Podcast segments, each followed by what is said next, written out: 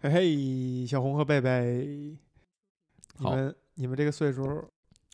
又又说到我腮帮子上了。 每次他能够成功的成功地答应在我的腮帮子上，咱们这岁数啊，都知道有一个日本特别知名的男演员，当然人家已经故去了。这个男演员呢，是最早的一批被中国人熟知的。都故去了， 啊小红，没没太小注意。去小猴年子还是前年的事情小啊。红今天状态不太对，然后张艺谋还特别地写了一篇怀念他的文章，因为他嗯跟张艺谋曾经合作过一部电影，叫做《千里走单骑》。这位男演员叫做高仓健，嗯嗯高仓健曾经演过一部电影叫做《铁道员》。嗯，嗯，这部电影你们都看过吗？看过，这个最近才知道，《铁道员》原来是还有一部漫画儿。 对，其实再往前呢，它其实是一个短篇的小说改嗯编的。在贝贝的介绍下，哈，看了《铁道员》的这个漫画，它还是别有一番风味的。嗯，为什么都在都是我在说话呢？所以，《铁道员》这部漫画讲述了一个什么样的故事呢？套路都是套路。这种话都是脊柱直接反应就可以了。铁道员他其实应该是一九一九九七年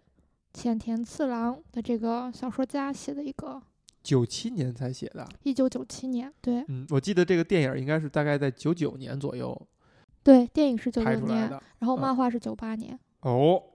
就说明还是很快的就改编了。对，非常快。嗯然后他讲了一个什么故事哈、就嗯其实故事特别简单，嗯就是一个应该是在北海道嗯叫那个黄武县嗯的一个非常非常小的一个小站，嗯然后讲这个站长嗯他的故事，嗯然后就他在这个小站应该也就是从他年轻的时候，也就像他十几二十几岁，然后一直到他现在，他现在多少岁来着？好像是反正很老了，反正差不多感觉有五六十，嗯嗯，然后就一直就在服务于此。服务于此，然后每天就是检查铁道，然后检查信号灯，然后交接各种车辆，嗯然后他也住在这个小站里面。但是有一天，他就接到通知，就相当于是就他的一个老朋友嘛，叫嗯仙次，然后嗯这个站长的名字叫乙松，嗯嗯，佐藤乙松。然后他就是他的老朋友仙次就来看他嘛，然后嗯在看他的时候就有聊到说，这个小站很可能就是因为被各关闭了。要被关闭了，原因就是因为经济发展的原因，曾经这个小站它以前是一个有一个矿矿区，就大嗯家都来这里挖矿，然后运输，然后也有一些工人，然后住在这附近，然后慢慢嗯形成了一个小镇。嗯然后，但是现在因为这个矿也挖干了，然后整个大家的这个经济重心注意力也都转移了，嗯所以这个小站几乎一天下来就跑个一两班，而且这一两班上可能就只有一两个人，对，所以可能国家就觉得没有必要再去继续经营它，于嗯是就准备关闭。然后他的好朋友仙次就来了，然后来看他，然后而且当时好像我记得还是一个新年，还是一个节日，所嗯以大家好像都在去过节的时候，他还得在守在这个地方嘛。他的嗯好朋友来看他，然后还给他带了一些礼物，嗯然后他就在那里就是两个人就是瞎瞎闲聊天儿嘛，嗯然后就问他说：“你以后有什么打算吗？这站要关了。”然后嗯刚好这个仙次他他自己的儿子，然后就是现在就是比较学业有成，嗯，然后后好像是开了一个餐厅，然然后就说以后可能我要去那个餐厅里面工作嘛，马上退休了去那里工作，然后说你要不要也来，我也嗯帮你谋个职位。嗯但是一松就说不需要，就是我就在这里就就就这样退休挺好的。嗯然后就在他，然后他和他的好朋友两个人就是喝酒嘛，然后、嗯然后他好朋友就睡睡去了嘛。嗯然后就在这个过程中呢，就是特别奇怪的，就是他就在大雪中，因为嗯当时非常冷，是冬天，他就在大雪中看到一个小女孩儿，嗯然后这小女孩儿抱了个娃娃，嗯，然后就在那里对他打招呼嘛，嗯，就觉得这么晚了是谁家的孩子？然后后嗯面这小女孩儿就是很快就跑跑走了，嗯然后就把那娃娃留在他这儿了。嗯然后然后又隔了一段时间，又来了一个年纪更大一点儿的小女孩儿，可嗯能就是、就是呃，女孩儿，对，小女孩儿就可能就是十几十几岁的嗯样子。嗯然后就是说我是来拿我妹妹的那个娃娃的，嗯，然后他就把那个娃娃给这个小女孩了，但小女孩就是好像去了上厕所还是什么的，又又又把娃不见娃了又把娃娃就又丢在他这儿了。嗯后面又来了一个年纪更大一点儿的女孩儿，是一个嗯高中生，嗯然后在她的以为她觉得这应该是三姐妹，嗯然后她们就好像是过年还是什么的，就住在这附近，嗯然后就为了拿妹妹的这个娃娃，所以跑她这儿来。然后但是在最后聊起来的时候，就是她以为的这个小女孩的人家刚好打来了电话来哎问候她，嗯然后她当时就说：“哎，你你们家谁谁谁在我这儿？这儿？”然后对方说：“我们家没这人。”或不者是说说他在另外一个地方对，吧，他说没有来，对嗯他没有来这里，然嗯后他就想，那在我这儿的这是个谁？嗯，后面他想思来想去，他就想到他穿的衣服，还有包括他拿的那个娃娃，嗯他才想起来，哦，那是曾经自己买给他的。哎，所以其实这个以松是有一个没有存活下来的女儿的，而且他的妻子也是，嗯，因病而死吧。然后他自己在他妻子和他女儿的死亡过程中，都负有一定的责责任，责任。嗯打引号的责任，对对，呃，他的女儿就是，也就是刚出生不久吧，嗯，然后当时有一次发高烧生病，然后他的妻子就说要带着他的女儿就是去看病，看病，然后他就把他的妻子和女儿送上了火车，嗯让他们去。他但仍是然坚守在岗位上，对他给他的妻子说，如果有人来换我的班儿，我就去。但是其实那个时候根本不可能有人来换他的班儿。嗯后面他的女儿其实就是本来就是一个很小的孩子，冬天又那么冷，然后小来婴来儿，对来来回回的路上一折腾，然后再加上本来估计也不是一个非常大的医院，然后孩子就相当于这样没有了。就夭折了，他的妻子就是抱着他孩子的尸体回来的嘛。嗯然后他的妻子当时就说：“就你女儿都已经这样了，然后嗯你还在这里摇旗子。嗯，然后，然后他就没有说，他就没有说话，然后就沉默。 然后呢，他跟这个姑娘相当于相认了以后，然后他就说，他才意识到这是他的女儿嘛。然后当时他记得他给他的女儿取名叫雪子 Yukiko，因为哎是在雪天生的。对。然后他就问你是雪子吗？然后他就说是。他说那你为什么不告诉我？他说嗯因为我害怕吓到你。嗯，然后他就说哪有父母会害怕自己的孩子的？哎，对，然后学子就是说，你其实他就问学子，他说你其实就是来看我，然后用让我看到你这十七年来的成长和变化。嗯然后学子说，就相当于我还没有孝顺你，然后嗯我就已经死了，然后我嗯觉得我做的这些就远远不足够。 有这么多心理活动的对啊呀、 没有印 象了。然后他是怎么样把他引向外边儿的？我也有点忘了。 没有一表吧？这一段其实是通过后来先次吧，嗯他，们那边那个方向去去解读的。就是若干天以后，就嗯发现这小站的这站长已经去世了，消息传来，然后发现他是倒在雪地里，站就其实就还是在站台上，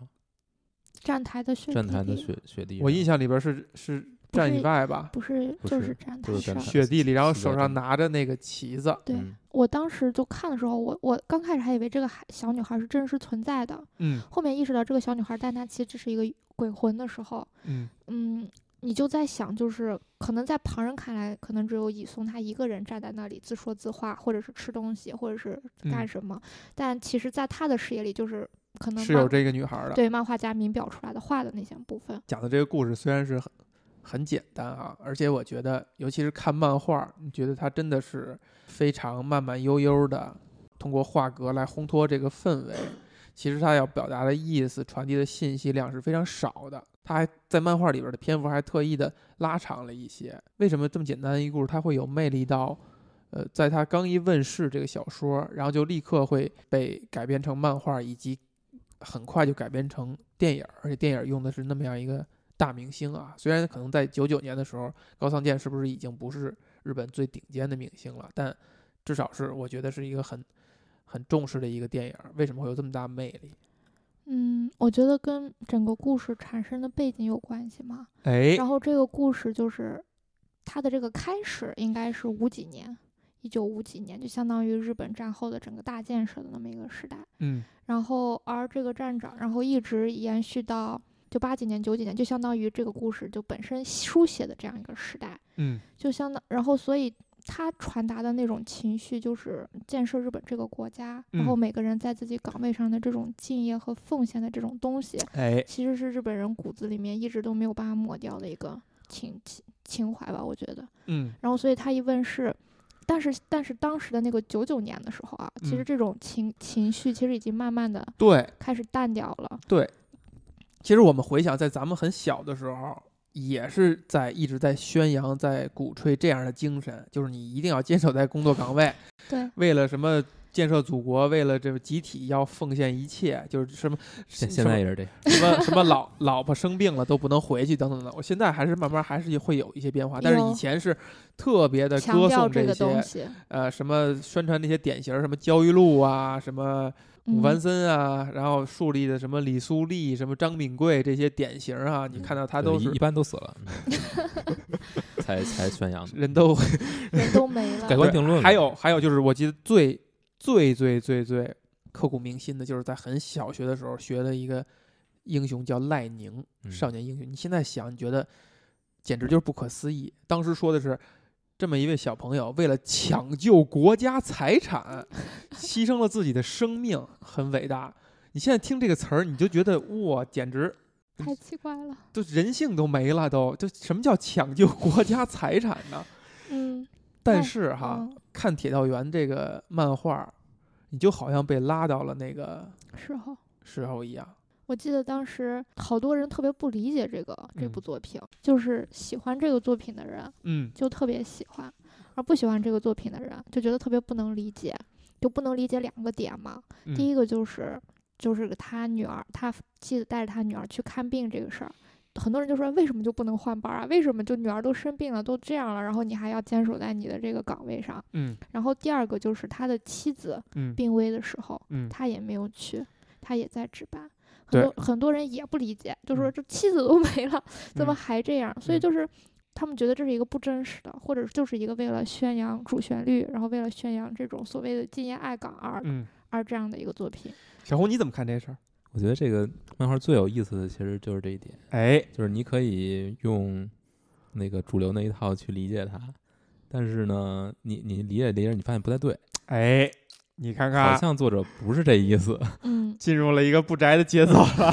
对这就是为什么我觉得这漫画确实还是有的可聊的。对，嗯我也是这么想的。嗯嗯，仔细就是详细来说一说啊，你一嗯开始铺垫的这些表层的东西，你会觉得他是一个，他其实不关心自己的妻子或者孩子，对，因为因为不管他心里是怎么想的，你不知道，你从行为看他就是不在乎的。嗯如果是他真的在乎的话，他肯定不会去呃放任不管。嗯，我觉得从行为上来看是这样的，即便他自己有各种各样的心理活动，他有悔恨什么的，但我觉得都是不说明问题，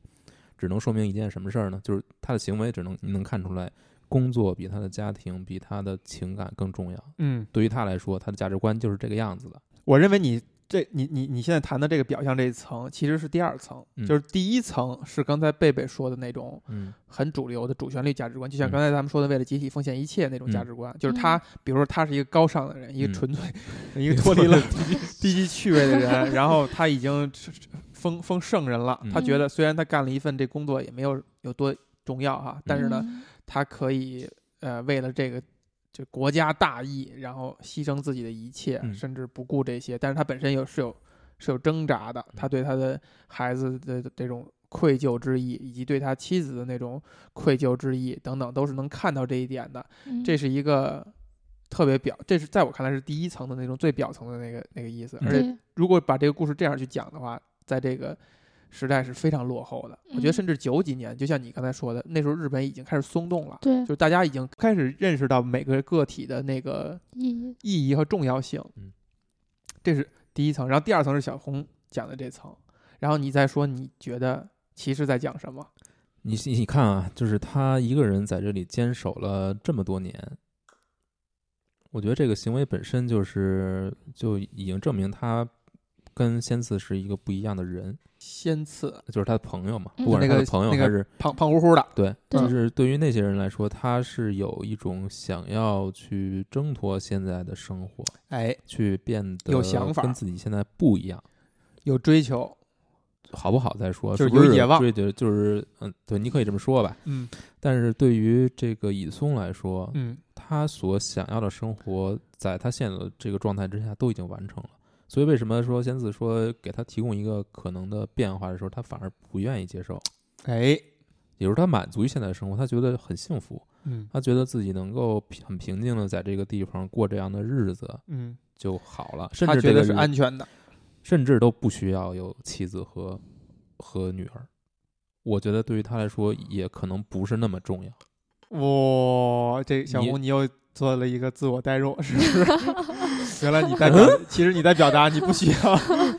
不不不，我觉得对于他来说是这样。嗯嗯，你他嗯他身为一个人，他肯定有各种各样的情感，他对嗯他妻子和他女儿肯定是有一番愧疚的。嗯这个可能在漫长的生活中会越拉越长，就越来越来积攒越越厉害，所以最后他会产生一些幻觉，嗯不管是幻觉还是什么，是还是怎样，嗯这些都是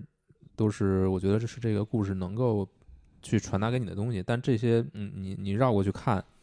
他他可能是一个挺冷漠的人。嗯，我觉得是。对如果他能够被国家呃或者说社会的这种意识去洗脑，还是影响，让他变成了一个认为现在的生活就就应该这么过的人，嗯那我觉得他可能最后就是会还挺悲伤的。就是对，我现在尝试着再理解一下小红说的那个话哈，嗯其实你加了一些自己的理解和自己的一些倾向性，嗯就比如说他不太在乎家人或者孩子，嗯但其实我们看这个漫画还是应该会谈到这个他跟妻子也好、孩子也好那种牵绊，嗯只是说他是一个不相对相对冷感一点的人，我觉得呃不是以及他牵绊，你能他展现的仅仅是责任，仅仅是责任，就是他失掉了责任，他只是认为自己没有尽到责任，包括女儿对他的说的这句话也是，嗯我没有尽到孝顺你的责任，他嗯一直都在谈责任，嗯，但是他没有谈到他们之间的关系，比如说他跟他妻子之间的这种关系哎，没有任何展现，嗯，他跟他女儿之间的关系也没有。嗯就是对于以松这个人来说，妻子孩子只是一个责任，哎，没有情感。嗯没他有是情感跟投他射是跟国家给他的这责任是等效的，他的情感完全投注在这个车站上了，这他对车站有情感吗？我觉得是有的，是有情感的，反而是有情感，嗯而不我是觉得责反而是不只是责任。不只是责任。我反而觉得不是，就我觉得他可能潜意识里他是逃避家庭的，逃避他的妻子，逃避他的孩子，哎，为什么呢？他找了一个借口是，哎，我有这个事儿干，所以我不能带你去医院，所以我不能在你那个病重的时候去。其实我觉得他是有，他如果想去，他有无数的办法能办到这一点的，既尽到了责任，又可以带他的孩子去看病，又可以去怎样？我觉得是啊，嗯当然我这也是一种过度解读，我觉得就是他，他其实是逃避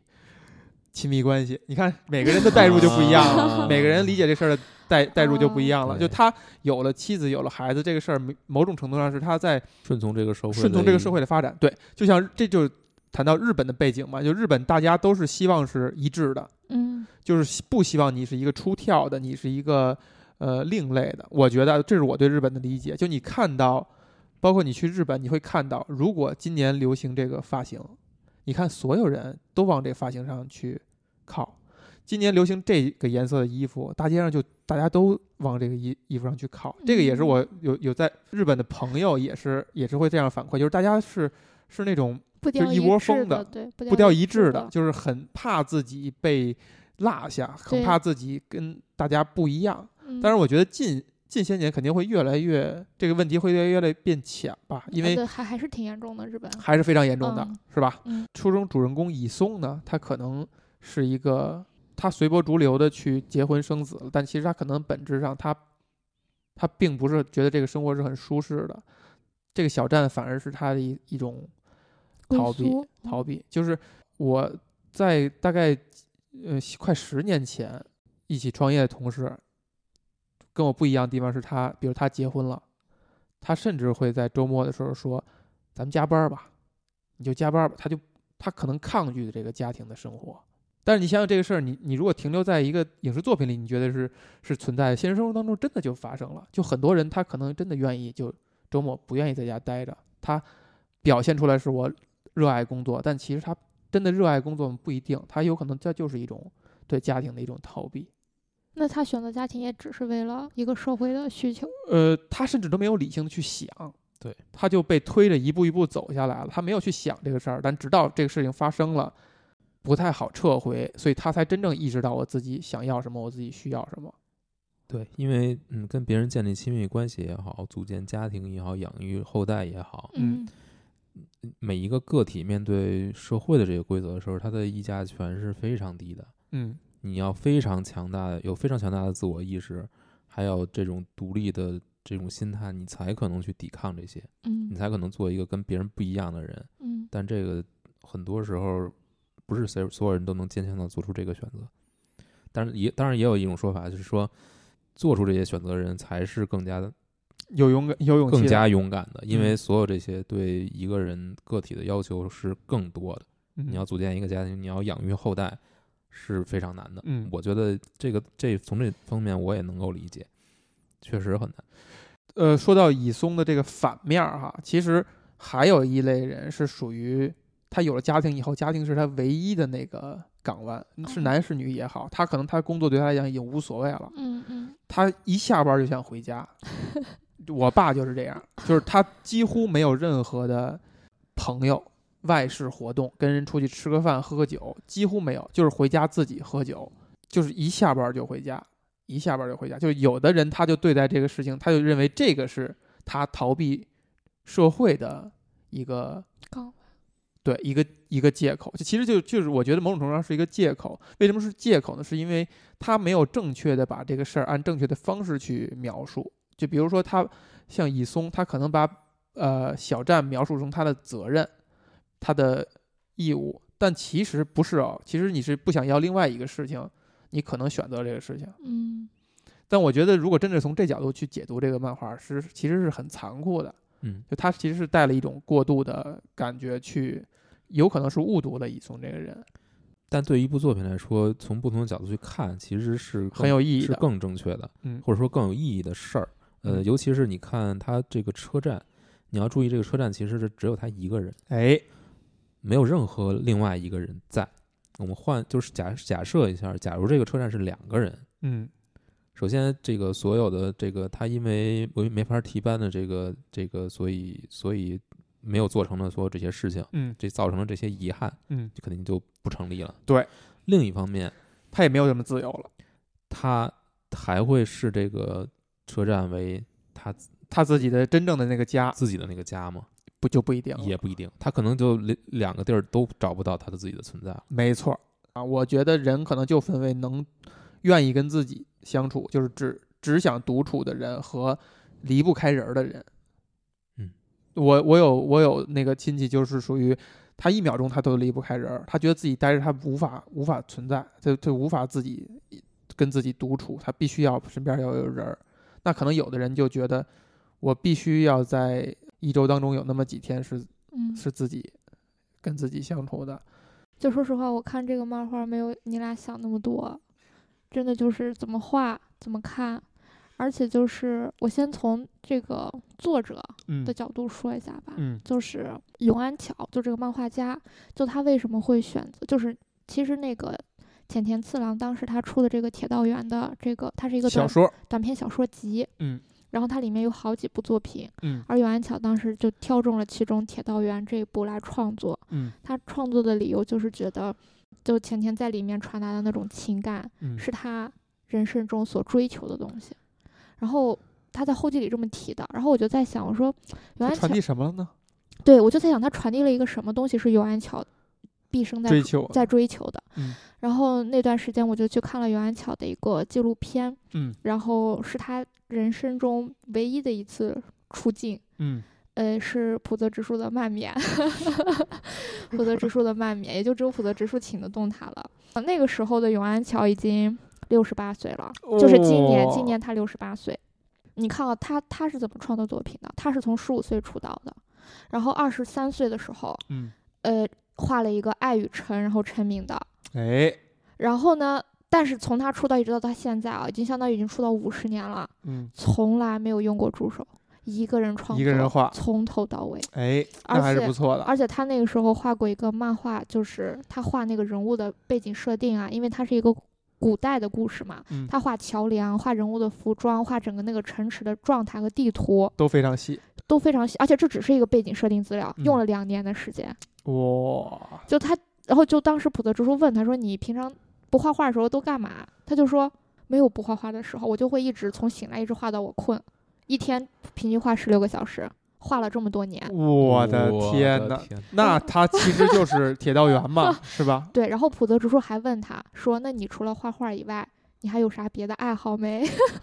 然他说后没有，他就说，他就指着他那个工作室后面的一些手办和模型，他说偶尔会喜欢这个，就没有别 的了。而且我当时还特地去查了他有没有家庭，嗯，然后没有查到相关的资料，不太确定他有没有结婚。反正，在整个故事里，就在整个那个纪录片的采访中，就觉得他是一个非常沉迷在他的漫画创作上。他就当时普泽直树说，一个不喜欢画画的人是是没有办法画出这些东西来的，不去嗯享受的是没有真办是法这样。没有办法实实践的就，但就他就这样去做了。我们看铁道员的这个漫画里边的那些场景都非常的细致，就对是真的你，你提到他如果不用助手的话，那我觉得他真的是一个非常热爱漫画、非常喜有耐心的人。他当时，你看他他不是出道五十年了嘛？嗯，他说他到现在为止，他画画他还追求的是一种，他说我一定要把它画对了。然后他每次画画的时候都是抱着一种敬畏和紧张，五十年来没有变过。所以就如果从这个哇作者本人他去选择这个作品去创作的角度来看，我们要怎么再去看乙松这个人呢？ 嗯那，可能就是第一层。所 以那可能就是， 那可能他被感动了永安永安巧，感感动了永安巧的，可能就只是第一层吧。就是一个人能够沉迷自己工作，沉迷的孩孩子、老婆、孩子都不要了。但是我倒不觉得是这样。就嗯你说的关于逃避这件事情，就比如嗯说用工作来逃避家庭这个事儿，嗯，然后以及小红说的，小红说啥来着？ 然后他不在乎这些，他想，其实我们俩这个某种程度上是一不同的角度谈同一个同一个事儿，就是我他不是那么简单的他去选择这样的，而对他其实是 就是他拒绝他不拒绝了就是一一一部分，他然不后是被动的变成这样的一个人的，他是主动的他变是成主动的。我觉得永安桥其实也是这样的，就本质上，就比如说他去逃避了一些东西，就嗯为从沉因迷为在画儿里沉边迷在画里，我觉得肯定是有原因的。一个人不可能把自己的工作做到这个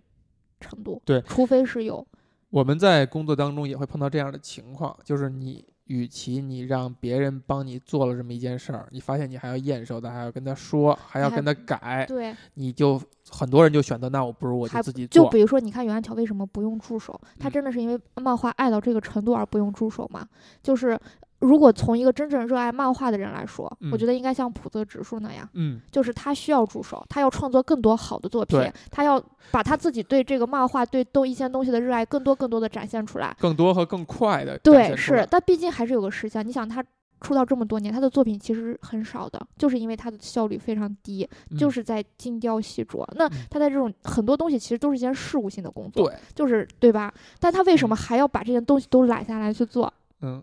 我觉得，就他可能就用这在种方逃避式去什么逃事儿避一件事情，对，跟乙松可能也是很相似的。我不同意，你不同意啊？我现在其实有一种很，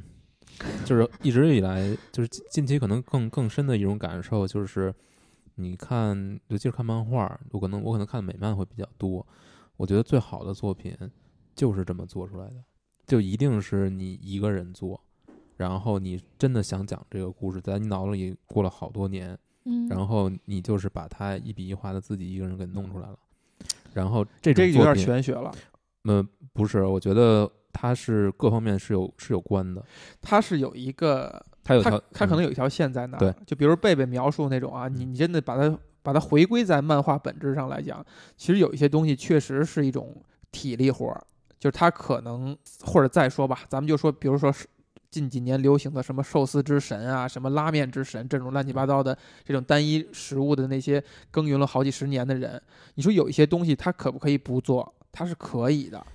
我我是我我我觉得我我跟你说的不是不是一个方向啊比如说嗯、呃一部，比如说我最近在关注的一个作品，我其实还得等它连载结束。嗯呃，Sin 呃肖呃 Sin Murphy 他写了一个叫呃 White Knight，就是蝙蝠侠系列的一个漫画。这个漫画他自己构思的，自己画，然后自己自己写的故事，嗯所有东西都是自己来。我不知道那个填字是不是他自己做的，嗯但是类与他类似的几部作品，比如《Joker》，比如说《Loser》，这这些作品其实是另一个自己风格非常独特的一个人，他自己又做编剧又做绘画，嗯，还有包括那个《DCA 的 New Frontier》这部作品，是嗯一个已故的作家，他也是自己画，然后自己写，但产量很低，嗯但是他出一部作品，就是绝对与众不同，非常有自己个人烙印，然后这个作品就可以立住，而不是说你把它放到就是所谓的立住，就是你把它放时间长河里面，它是洗不掉的那种东西，就是过多少年你看它依然是非常重要的一部作品，但这种作品就是很少。你对于这种做法会有什么看法？我觉得一个作者如果他没有这种作品在，如果没有他没有这种作品傍身的话，他他无法称自己为一个作者。我有一这么极端？我我再问你一点哈，就是你刚说的那几部作品，就是是同一个人，就是嗯从是嗯故从故事到、到内容到画儿都是一自己对完成的，对吗？对，但是但他他可能上色，可能嗯呃，我你不知道上色是不是他自己啊， 一般应该是都是同一个人，啊、有可能就是就相当于他。 letter 是不一样的，就是填字写写对白框。不但是一你样知道吗？永安桥他不是，他嗯几乎都是有原作，他从来都不自己想故事，哎，包括铁道员也是。你看这又不一样了，这真的又不一样了。你感觉，你看那个感觉，知道这个吗我确实我确实你没看，想他就到只做画，所以所以他其就实只对作画，贝贝在谈的那个角度，就是已经不是一个创作者的角度了，它是一种。我以前也说过哈，就是说，很多人他说我还是踏踏实实做产品或做什么的这种话，其实他是对本质上是对与人打交道和和商业的东西是一种逃避，就是你可能在这个事情上，你可能误会误读为永安桥对于复杂的东西，对于跟其他那些他没有把握的东西的逃避，他觉得画画是最舒服的、最舒心的。这种行为你甚至可以称之为懒，就怕他就哪哪怕他一一天要画十几个小时，他只睡少量的时间，我觉得某种程度上也是一种懒，就是他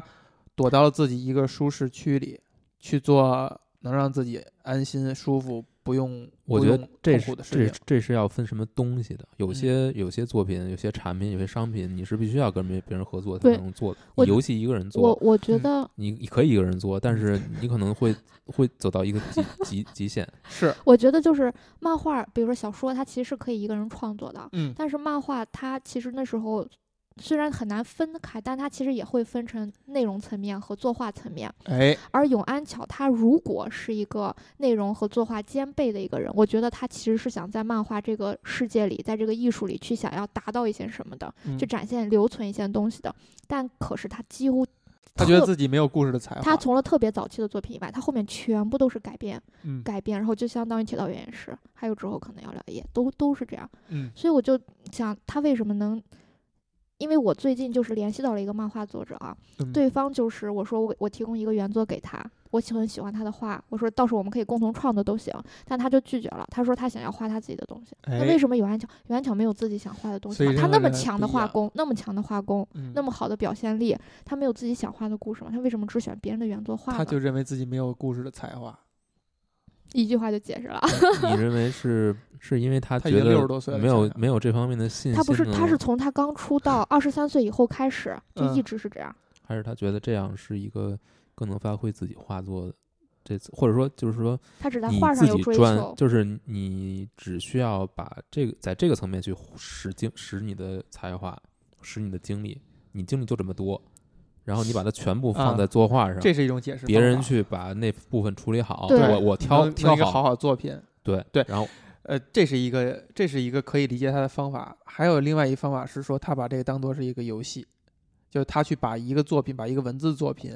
给变成是一个漫画，嗯，这就像是翻译也是一个游戏嘛，对就是你你其实不想创写什么东西，你只是想拿来一个东西以后，你发现你能不能把它变成是一个你这个语言，呃，能能巧妙的反馈它所要表达的意思，呃，反反映它要表达的意思。它其实本质上是一种文字游戏嘛，或者说它可以看作是一种文字游戏。那可能永安桥会把会把把一个文字作品创作成漫画，当做是一个很有趣、很有意思的事情。我是这么想的，啊就是我觉得凡是在艺术领域里有追求的人，必然想要产出他自己的精神，所这以个就这个我觉得不是必然必然关系，但是是它就是这样定义的，对因为但你要是想，但是但是，比如说像你说翻译这个工作，嗯，嗯，它其实就是一个，虽然它肯定有它是一个媒介，有创作的成分在，但它嗯毕竟不是原材料。嗯，我觉得就我虽然我觉得这样可能有偏见啊，但是嗯我觉得所有的艺术的核心原材料是最宝贵的，其他的嗯东西的不管是延伸、翻译还是改嗯编，是是，得我觉得。你你再怎么着，你也是为了去呈现那个精神内核我，去觉呈得现是那的个思想的东西，而那个思想东西它不是你的，哪怕你把它展现的再好，嗯，我而觉且得是的，而去提供这个思想内核的人，我觉得才是一个就是我觉得那是艺术的核心。所以我我觉得啊，这本质上就这些艺术形式只可能只有电影是最复杂的艺术形式了，就是它真的无法一个人完成，你对总不能把所有角色你都演了吧，对吧？你其他的光你自己打，你自己那独角个戏做道具，你自己怎么样啊？你哎来一个那个什么啊叫什么来什么 in Paris 是吧？你你总不能把所有的角色都演了吧？或者说你你所能做的创作范围，你如果真的是这样做的话，你的创作范围是很窄的。包括其实游戏都可以一个人完成，对吧？你花二十年时间学画画，你再花二十年时间学编程，然后你自己你自己写不，是我的意思，不是说啊就可以大家一起创作，嗯但是整个的思想核心的产出，如果你是在这上面有要求或者是有追求人，哎你会希望自己去提供，哎或者是你会希望自己去追求这个东西。对对对但我觉得有安桥在上面没有啥追求，他就在作画上，他就像你说在翻译上，嗯所以我就想他为什么是、嗯、这一点我我我跟你不太一样，嗯但但是一定要不一样。说其实你刚才说的这个核心，嗯就要表达的东西，比如说我们说《铁道员》这部作品，它要表达的是什么？就是从那个第一层次来来看，那就是说几十年如一日，对一个事情非常执着，嗯不管是有责任感还是热爱也好，去持续做这件事情，他很认可这个东西，他把它画出来。嗯首先，他持续做这件事，这个其实就是一个想法，它就是一个想法。这个想法可能所有人都可以有，不一定谁都能把它写成小说。但是你要传达的就是这个想法。这个想法，永安桥有没有？嗯他可能也有，嗯但是他通过画作画的形式去把它展现出来。说白了，这个漫画到最后真正有多少分是这个靠着原作小说里面的对白撑出来的，靠它的情节撑出来的，有多少分是靠作画来展现出来的？通过所有这些线条，所有这个凝聚在这个作画里面人物表情、他的动作，还有这个整个的这个芬兰是怎么分的，嗯，然后你每一幅的画面到画格到底有多大，所有这些东西都是在也是在表现这个感情。嗯，所以你说永安桥他有没有他懂不懂这个作品的精神？他懂，嗯他有没有用自己的方式作画的方式来把它表现出来？他也表达了，也表达了。嗯仅仅是因为他不是这个想法的最早提出者，嗯你就认为他对这部作品或者说对这种想法没有一个原创性吗？哦不是，我不嗯是说在这啊方面没有原创性啊，其实是艺术表达，不是？你等一下啊，嗯两个问题，嗯第一，这个呃作品的主旨不是坚持，对吧？嗯？是 对是是你刚才你很早以前已经点过题了，是嗯责任，嗯就是对他无论从各个方面都在谈责任这个事儿。嗯第二呢，我觉得贝贝那个总结还是我还是很同意的，嗯就是他可能只是一个翻译，把他把一个文字语言翻译成了漫画语言，他可能起到了一个翻译作用。至于他有没有在翻译过程当中加入自己的那个输出的肯话定，是加入了。一定是像小红说的这样，他一定是通过他对东西的理解去表达了一个事儿。这个我看后记的时候特意留意到哈，他说他跟这个书的原作者是未曾谋面的，对他在改编的时候是发现，哎，是原作者写的后记是吧？对，他读完以后发现，哎呀，跟我想象这些东西简直就是一模一样，就太契合了。嗯他觉得是一种奇迹，嗯然后顺，然后紧接着加了一句话说，如果解释为奇迹的话，就会是一种失礼。哎，这句话加的特别有 inside。你觉得奇迹是因为什么？你觉得简直不可能发生，那也就是说你把这个作画者看扁了，这就是一种失礼。就是这个作画者他要具备一定的艺术敏感性和他一定能力，他才能够真的理解到你文本层面的各种表意，还能够塑造出这个这个世界。这个是能力啊，但它不是一个是它不是一个靠老天、靠运气而对产现的。嗯所以，就是我们甚至可以说，他翻译的这个行为本身是存在一种行为艺术的，就是我去用另外一种介质翻译了另外一种介质，去重新阐述了一个、嗯一个文艺作品。其实它的行为本身就是一个艺术的表达。就你这么理解，我觉得没问题。但是我还是在在想，就是原作其实是从每个零人现在都会那个，原原作是从零到一的一个过程，嗯但永安桥也许是从一到一百的一个过程。哎，但是我其实更看重的是从零到一的过程，嗯而永安明桥白，而永安桥的创作生涯中，几乎很少有从零到一的你过想程。在节目里征婚吗？日本人会怎么样看待这部漫画？日本人民如果不喜欢的话，不会改编成各种漫改画，编然后不是会吧改编成电影。对，你觉得他们的喜欢是说他认可了这种，就刚才咱们谈的第一层是责任也好，还是为国奉献也好这认种可，精非神，常认可，还是说他们对于这种精神的反思是认可的？都认可。就是他，就是我觉得导演他其实更偏向后者，但是嗯拍出来之后，两类人肯定都有，就拍出来看到的人，两啊类，就人是都你在一有。开始说的，就有对人很反感、很不理解，对他，其实是在思考这个事儿。是的，甚至是有人会想，就是他觉得这是一种非常残忍的事情。就让嗯一个人就，也许就，比如说不，如果他不是自主选择的话，如果他是被这个时代所塑造的话，他会觉得这是一件很残忍的事情。对我甚至产生一种错错觉，难道日本走的是社会主义社会吗？日本 是的，我我记得我那个时候看了一本书，嗯，嗯，就是高桥富的说头这个星球上真正的社会主义其实在日 本。并没有，高桥富那时候写了一本书叫《丑陋的日本人》，哎，那时候博洋不是写的不是叫《丑陋的中国人》嘛，嗯那本书我都看了。嗯然后他《丑陋的日本人》，他那时候就有提到，就是差不多这个年代，日本嗯二、就二战战后的那段时间，嗯还有包括日本的经济发展的攫取，就其其实二战以后，就日本跟中国其实都一片飞絮嘛，嗯但日本的发展大家都有目共睹嘛。嗯就他们为什么会变成这样啊？嗯就是高桥夫那时候就有写到，日本人就是那时候他们也出国留学，去念书，去学各种东西，或者是被各种国家的人聘成这种技术人员去工作，那种精神，我真的就觉得就跟以松一模一样，就是觉得那种。第一个是对国家的荣誉感，第二个是对自己工作的责任感，然后那种敬业精神，真的就是刻在骨子里了。嗯，就那种东西，我觉得是我们现在要不然不理解，要不然就会轻视和嘲笑的东西。但是我却觉得这个东西在某种层面上是很必要和很珍 贵的。很必要不同意，但是很珍贵，我觉得是可以同意的。小红你怎么看？这个可以拉到现在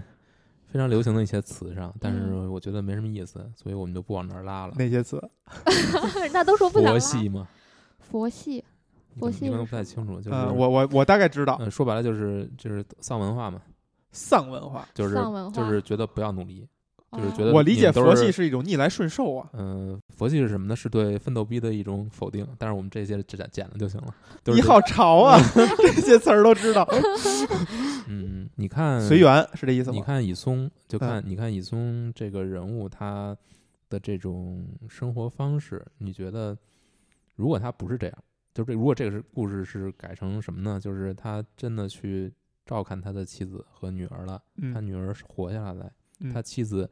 他的妻子也没有死，嗯那他的生活也很幸福。然后这个，呃，这一天这个这个县关闭了，嗯他们一家三口去那个饭店那边工作了。 他们一家三口就上访去了。呃，我们我们靠什么吃啊？然后你觉得，就这个故事对你来说是不是就没有任何意义了？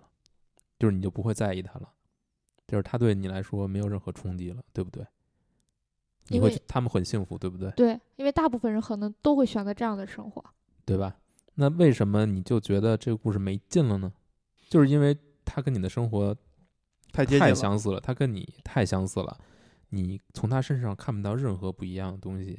你你也你也感受不到任何冲击了。作为中国人，咱们对这种故事其实是稀松平常的。嗯，就我说的，赖宁也好，焦裕禄也好，是吧？忍着肝痛还坚持坚持在岗位上，对吧？还有包括最近很热播的一个电影里边提到那种，你恨不得你自己衣服都没洗呢，你都要去给战友洗衣服。你恨不得你自己都没吃的吃呢，你要偷偷的给战友家里寄吃的，就这种宣言宣传这种精神哈，我我觉得这是两两这是两回事儿。首先，舍己为人是一回事儿，另一个事儿就是做日就是为人所不能为，这是另一件事。就是舍己为人这个事儿，是不是应该值得我们去去赞颂？我觉得是，存疑的，我觉得是存疑的。而且甚至可以说是不对的。对嗯，但我觉得为人所不能为，或许不应该受到嘲笑，嗯，而反而应该是我们追求的一个东西。把你这个观点套到刚才舍己为人那儿再说一下，对于舍己为人这种精神，不应该鼓吹。但是如果真的有人真心这样去做，他是值得被赞颂，他是英雄。嗯，但是是并不是说这种精神值得去效仿，去效仿和值得去大肆宣扬，让对所有人都这样去做。是没有必要，但是那些人如果真的真心那样去做的话，他们确实是英雄，他们确实值是得尊重的，值得尊重、凌驾，或者说他们是高尚的，对他们比我们要高尚。他们能为人所不能为，嗯不要传，不要，这是两回事儿。 但当然，就是我觉得设计伟人也是一种为人所不能为，哎他是他，但他是那个其中的一部分，对，一他小是为人部不分能为所的一以部你分。觉得以松是一种为人所不能为吗？我觉得永安巧是有可能为人 所不能为，但是以松可不是吧？我认为也是。也是，对那你就把这个概念给泛化了，它其实就是一种奉献。呃，嗯，我其实一直没有想明白一件事儿哈，就是嗯从这个故事的文本层面来说，嗯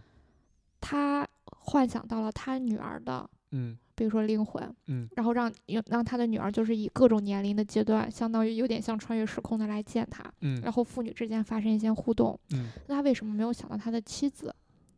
稍微想了一点点儿。对，就是几乎很少有，主要嗯是他和他的女儿之间。嗯然后我就很好，我我其实是很很好奇的，因为你看他跟他的妻子其实相处时间是更长的，嗯两个人不管怎么说分分存与共，就说是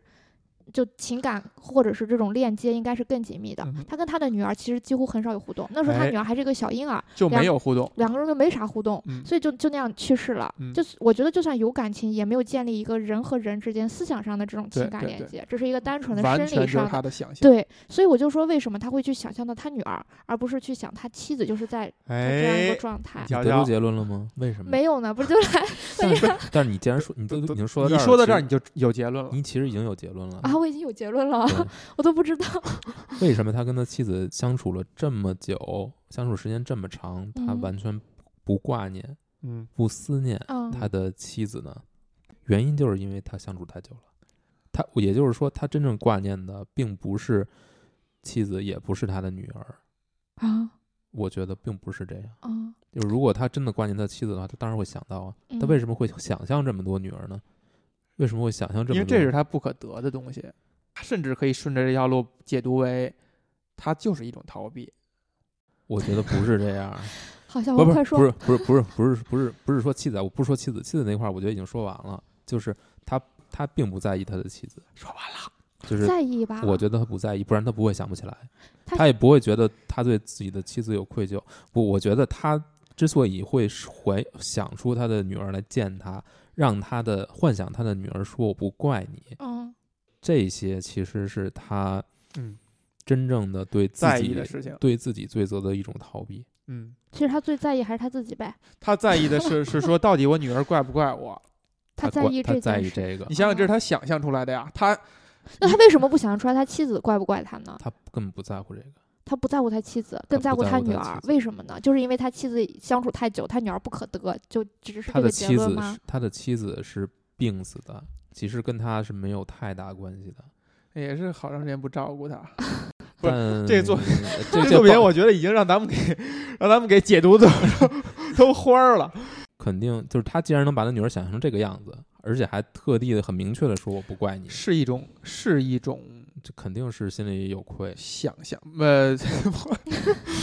你还我好我觉吗得就是这个人在他那儿没有形成一，就这个跟咱们以前谈的那个人生若只只如初见是有有一定关联的。就是你第一次见面以后，你对人产生一个印象以后，你会立刻在脑海中构建这个人其他那些未知的部分，你会把它想象特别美好。就像以松跟对他的女儿，对他那女种儿在想他心象里边儿只是一个符号，就是这是我闺女，嗯然后我闺女夭折了，剩下的一切都是她的想象。一个人会把一个事物想象的很糟糕吗？会把一个事物想象出很多缺点吗？他不会的，他想象的一定是他最想要的那种女儿的形象和样子和她的种种行为，所以这个东西就被他越念想越想越美好。某种程度上，我们跟宠物的关系就是这样的，就小猫小狗，它不会说说你的语言，他不会气，他不会用语言气你。他跟你的亲人不一样，你的亲人可以拿语言刺激你，可以伤害你，你对他都是又爱又恨的。但是你的宠物，它永远是停留在一个让你很爱的状态，所以它离去，你反而觉得就是极度的悲伤。再加上你为此付出了很，你在他身上付出了很多，你越付出的越多，你的感情可能就会越深。这就像他跟他妻子对他夭折的女儿一直在付出，就是买个东西啊，买了衣服以后给其他人啊，他一直通过这种方式来维系他这种对这个符号的这种念想。他通过付出，他觉得好像是弥补，但其实就是一种满足自己想象的这种很自私的一种行为。然后他越付出，他发现这个这个牵绊越多，他反而会忽视他，就相当于身边比较亲的人吧。所以我觉得最后这个漫画特别好的一点就是，它给这个以松的结局嗯，其实是很模糊的，很大部分人会解读他是在幸福的回忆当中死去了，嗯，但你要不不这么看脸的上话，是挂着幸福的。你不这么看也是可以的。就关于把女儿想象很美好这个，我可以补充一个信息，嗯就是我因为看了《铁道员》这个电影嘛，嗯，就是长大版的那个女儿广播凉子，啊是广末凉子演的，就是所广以就末很美好，广不是广末凉子把这个女孩就是演绎的非常的活泼清灵和纯美，就是哎一个好像像现实生活中不存在的姑娘一样。哦。所以我觉得那个日本的那个导演，啊或者是多数的日本人民对这个电影的解读，或者是对这个女儿的解读，可能也有这一层面，就不然，然不会让广末凉子把这个女孩演绎成这个样子，就已经就是。现实中的女儿应该肯定不会是什么都特别美好，比如说我也喜欢铁道，对爸爸特别好，对然后还还就是还给爸爸做饭吃，然后安慰他说什么什么的，就是嗯，是不可能。如果是 真实的，肯定就要骂起来了。这来自来自一个女女姑娘的说法是不可能的，实在 太女绝姑娘是几个意女 思？还有实在男姑娘是吗？实在太绝望了啊！所以说，我认为这个他对一个想不存在的想象的事物的这种情感，是这个漫画在责任以外的另外一个主旨。至于为什么呢，就要谈到它跟为什么要跟另外一部漫画摆在一起，